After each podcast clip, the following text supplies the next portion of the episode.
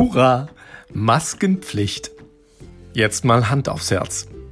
Hätte mir einer vor sechs Wochen erzählt, dass wir aus hygienischen Vorsichtsmaßnahmen Mundschutzpflicht einführen, Desinfektionsmittel wie Sprudelwasser kaufen, uns um Toilettenpapier kloppen und nur eine begrenzte Anzahl Menschen in Läden rein dürfen und die Lokale und Restaurants mehrere Wochen abschließen, ich hätte ihn so ernst genommen wie eine Brauerei, die Kölsch in der Geschmacksrichtung Schweinemett halb und halb mit Papaya brauen will.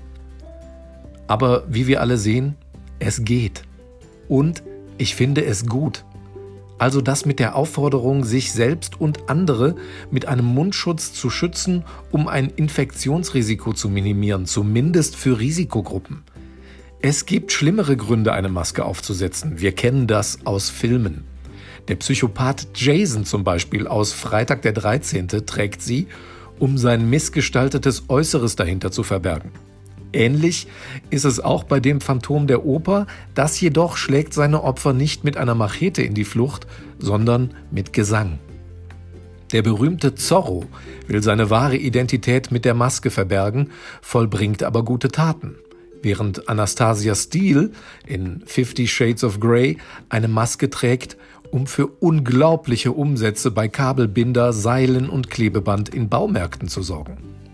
Der Teenie in Scream sieht hinter der Maske zwar aus wie alle Teenies, hat aber einfach nur Spaß am Morden. Klammer auf, wegen der Bedrohung der Kleinstadt wurde im Film übrigens eine Ausgangssperre verhängt und die Schule fällt bis auf weiteres aus. Die Teenager halten sich allerdings nicht dran und veranstalten eine Party. Selber schuld. Klammer zu.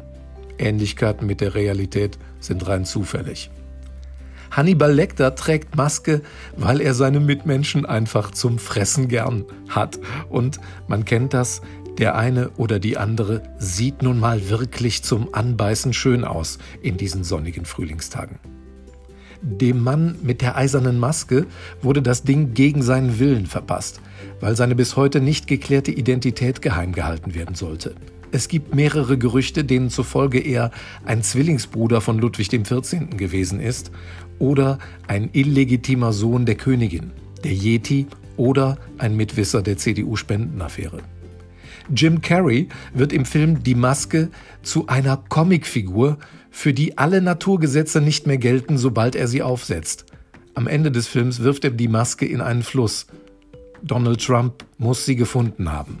Gut, Henry Maske ist selbsterklärend und ab heute tragen wir alle eine. Wir werden uns nun als so beim Einkaufen und in öffentlichen Verkehrsmitteln auf die Augen als Spiegel der Seele verlassen müssen und das schöne Lächeln unserer Mitmenschen vermissen. In dem Sinne, schau mir in die Augen, Kleines, und macht euch noch eine Mischung.